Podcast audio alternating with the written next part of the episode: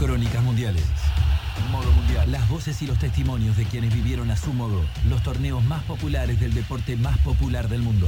Antes de Qatar 2022, hay muchas historias para conocer y volver a escuchar. En Radio UNER, Modo Mundial. Tu lugar se escucha.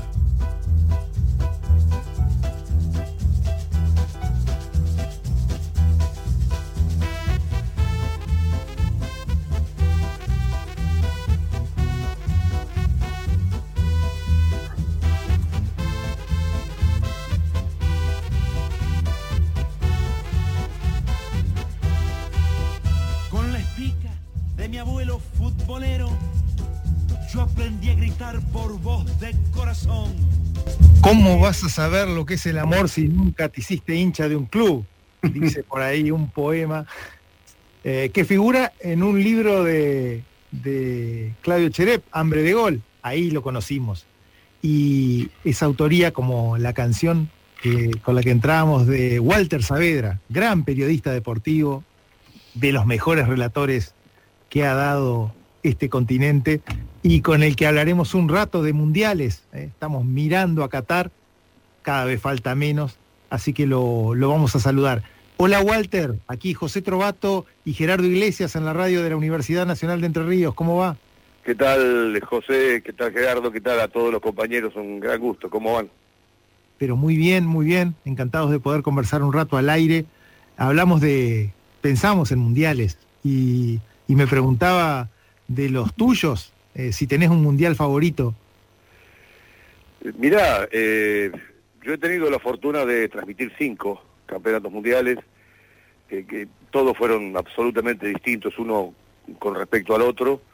No, no podría decir que tengo uno favorito, la he pasado muy bien en, en Brasil, por ejemplo, 2014, eh, pero, pero bueno, tengo gratísimos recuerdos y también no tan gratos de, de todos, por caso el de Estados Unidos 1994, que fue mi primer mundial.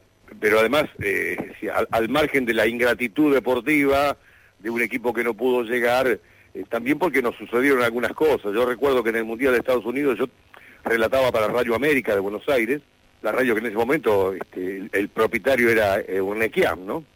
Cuando saltó el, el doping de Maradona, todos los periodistas de, de Radio América estábamos en un shopping en Dallas. Eh, nos habían dado el día libre nuestro jefe, Juan Carlos Morales, y había dejado de guardia a, a Roberto Rinaldi para que estuviera en la llegada del plantel a la ciudad. Y en un país tan ajeno al fútbol, la verdad que ni nos enteramos. Cuando regresamos del shopping al centro de prensa donde teníamos nuestros estudios, todo era una revolución. Los colegas de todo el mundo nos venían a ver para preguntarnos qué había pasado y desde Buenos Aires nos llamaban desesperadamente de la radio. Allí, recién allí nos, enteramos. Entonces Morales le preguntó a Rinaldi si había estado con la selección, pero Rinaldi se había perdido manejando el auto que teníamos y no había llegado. Ese día pasamos la noche en vela en el hotel de la delegación, fue una noche muy, muy larga, para nosotros una experiencia muy traumática, ¿no? Así que al margen del placer de estar en un mundial, en mi caso era el primer mundial, Estados Unidos 94, nos pasó esto, habíamos cometido un error, no estar con la selección cuando se destapó la olla, ¿no? Encima en ese momento, acaso uno de los acontecimientos importantes en esa, en la historia argentina en los mundiales. Sí, claro, sí, fue un hecho muy, este, muy fuerte, digamos, de, de mucha convulsión, fueron, fueron horas y días realmente muy complejos. Eh, recuerdo claramente esa madrugada, estar ahí en el hotel, con Grondona, con todos los, los dirigentes, yendo y viniendo permanentemente, este, lo- los rostros jamás me los voy a olvidar, esos rostros este, descompuestos, digamos, eh, de- de- en- por un lado la, la- la bronca, el dolor y, y por otro lado la, el asombro, ¿no? Por lo que había, por lo que había sucedido. Sí, ese fue, fue un momento realmente muy traumático de los mundiales. Eh, aparte, Walter, con una, con una selección que iba encaminada por lo menos a llegar a, no sé si a- hasta la final, pero a semi seguro que iba a llegar. Sí, sí, era un equipo que estaba muy bien, eh, eh, que, que había hecho una muy buena preparación, una buena gira previa. Eh, la verdad que teníamos mucha ilusión, mucha esperanza, pero lo de Diego fue verdaderamente un mazazo y ahí terminó todo, ¿no?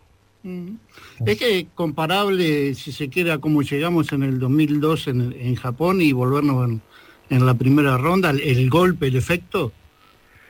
Y algo parecido, sí, algo parecido. Este, cuando, cuando llega un mundial uno, eh, al, margen eh, de, de, toda la etapa previa de, la selección, que a veces es mejor y a veces no es mejor, por caso en el Mundial 86 Argentina no llegó ni como candidata, ni mucho menos, por el contrario, y terminó siendo campeón, este, uno, uno se llena de, esperanza, pero es natural eso. Eh, uno porque es argentino, el futbolero porque, bueno, en el caso nuestro que somos periodistas, hemos vivido muy cerca todos esos procesos, todos esos proyectos, se ilusionan, es, inevitable.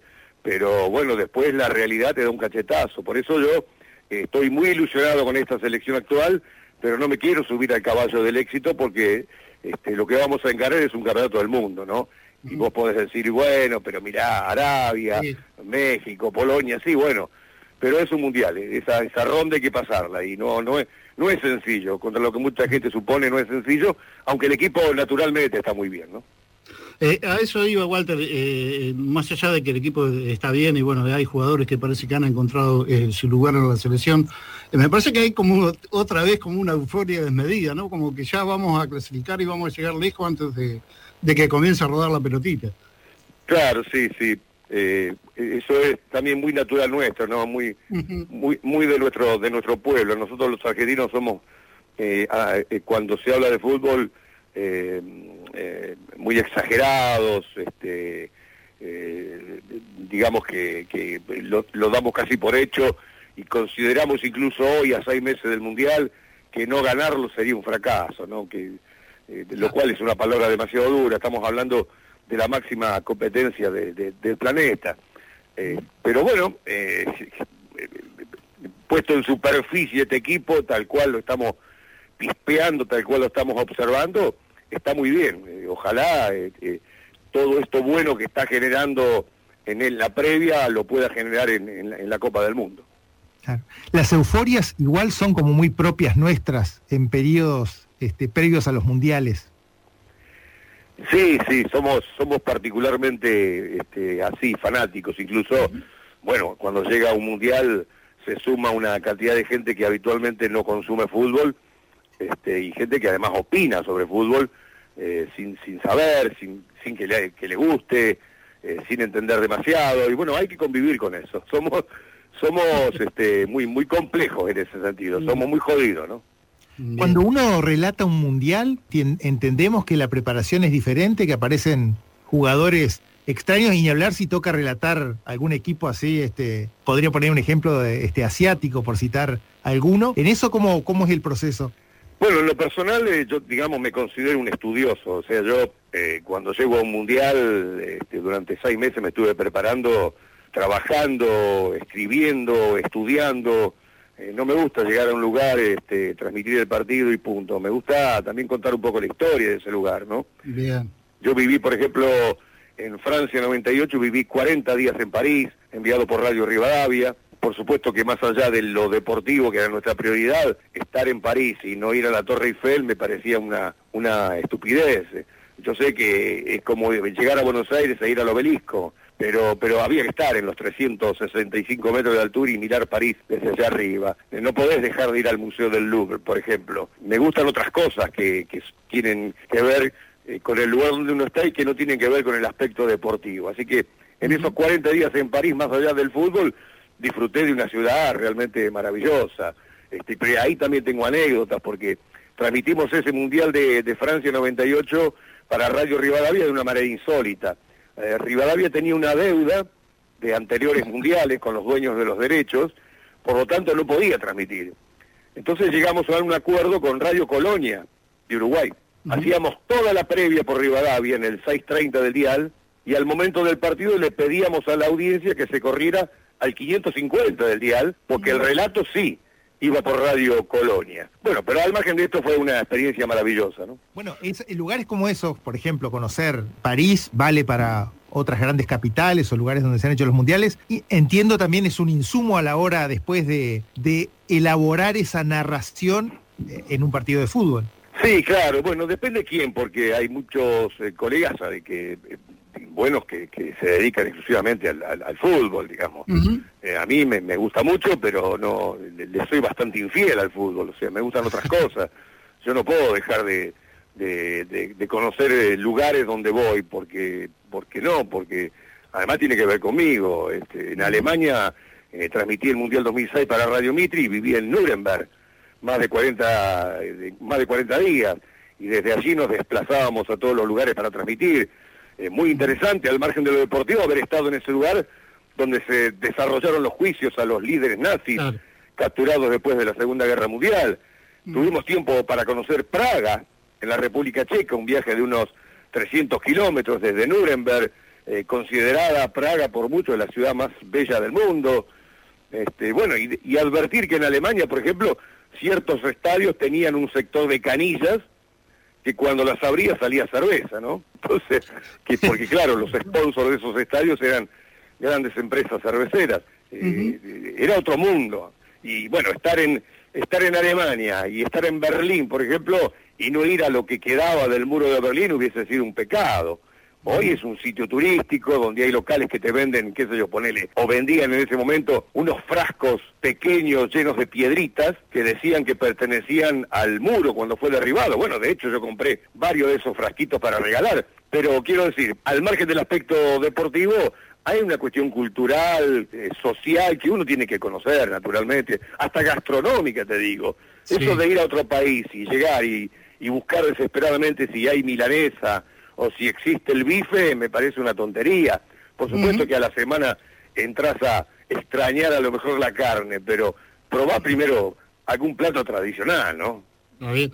Eh, eh, uno va, va evolucionando en el relato como va evolucionando con, la vida misma, ¿no? A través de lo que uno eh, va leyendo y se va agregando culturalmente, para luego volcarlo en, el relato, porque como vos marcás recién, me parece que no es solamente relatar un, partido de fútbol, sino es toda una cosa que hay antes, durante y después del partido de fútbol. Sí, sí, sí. Bueno, a mí el, fútbol, por ejemplo, me ha enseñado historia, geografía este, cuestiones sociales, eh, estar en otro país es, advertir otra cultura, lógicamente, otra forma, eh, tratar de, entenderse con la gente como uno pueda, con los idiomas, eh, hay que hacerlo. Este, a lo mejor uno en ese momento no se da cuenta, pero después con el tiempo, con los años, advierte que toda esa experiencia le ha quedado, ¿no? pero bueno, hay muchos que no, que prefieren eh, aferrarse eh, directamente al fútbol, exclusivamente al fútbol y, consumen fútbol y venden fútbol. A mí me gusta, pero, pero también me agrada lo otro. Ah, y para un relator, una figura como la de Diego Maradona eh, o jugadores de esa estirpe, ¿qué significa? ¿Qué, qué, juegos le permiten hacer a la hora de, llevar adelante el, el relato en sí mismo? Bueno, un futbolista como Maradona, a mí por lo menos personalmente me, me obligaba a, a extremar la, la, atención, ¿no?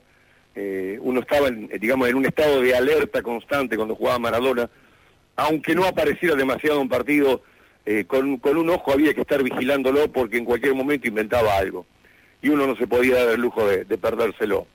Para mí Maradona ha sido el más grande de todos, aprecio enormemente todo lo que genera y ha generado Messi, pero para mí Maradona ha sido un líder no solo dentro de la cancha, sino afuera de ella, ¿no? Ha sido un, un, poeta verdaderamente de la zurda, ha sido un, pero un pero un poeta, pero un, Paco Urondo, digamos. Este, un, poeta de eso que se subleva frente al poder y ante la injusticia como ha sido Diego, aún con sus contradicciones. Genial. Y un poeta, bueno, como vos lo, lo marcaste recién, que también obligó a ustedes a encontrar eh, nuevas palabras y hasta nuevas formas de relato, ¿no? Sí, porque bueno, cuando un gol de Maradona, una jugada de, Maradona, no digo ya como aquella de, México 86, porque esa fue irrepetible y es la más grande de todas, eh, obliga a uno a, extremar incluso hasta, hasta su vocabulario, y a veces eh, Maradona te dejaba justamente a uno que vive de la palabra sin palabras. Este, cuando inventaba alguna jugada de esas eh, virtualmente imposibles, este, bueno, ahí aparecía eh, todo lo que uno tiene adentro, ¿no? Había que poner en palabras la magia y eso es muy difícil. El otra vez hablábamos con Juan Carlos Morales, justo, que lo nombraste, respecto de que jugadores como, como Diego Maradona le permiten al relator incluso poder, vamos a decir así, desbordarse un poco en cuanto a los conceptos, porque finalmente da la impresión de que, de que todo lo pueden, de que nada es exagerado. No, bueno, de hecho los relatores somos bastante exagerados, ¿no? Sobre todo los, relatores de radio. Nosotros por ahí decimos que la pelota pasó al lado del palo y después cuando ves la cuarta cámara en la repetición de la tele, te das cuenta que pasó un metro. Pero bueno, ¿qué va a ser? Nosotros estamos a 100, 150 metros de la cancha y en, generalmente los que transmitimos por radio no tenemos un monitor para revisar las jugadas en la cabina. O sea, lo que decimos lo dijimos, punto. Después alguna de las tantas cámaras de la tele este, lo puede refutar. Pero sí, bueno, este, y además, como te decía recién, somos trabajadores de la palabra, ¿sí? Tenemos la obligación de, de buscar siempre la palabra justa, aunque por lo general no la encontremos. Pero con tipos como Maradona, por ejemplo, o con Messi en estos tiempos, este, es, otra cosa, ¿no? Estamos hablando de no ya relatar un partido de fútbol, sino de tratar de ponerle palabras a, a un cuadro, digamos, a una obra pictórica. Bien, estamos hablando con Walter Saavedra, relator de, de fútbol, periodista sobre todas las cosas. Eh, en Walter, yo soy eh, también eh, colega periodista, sobre todo deportivo, bueno, voy muy, muy seguido a la cancha.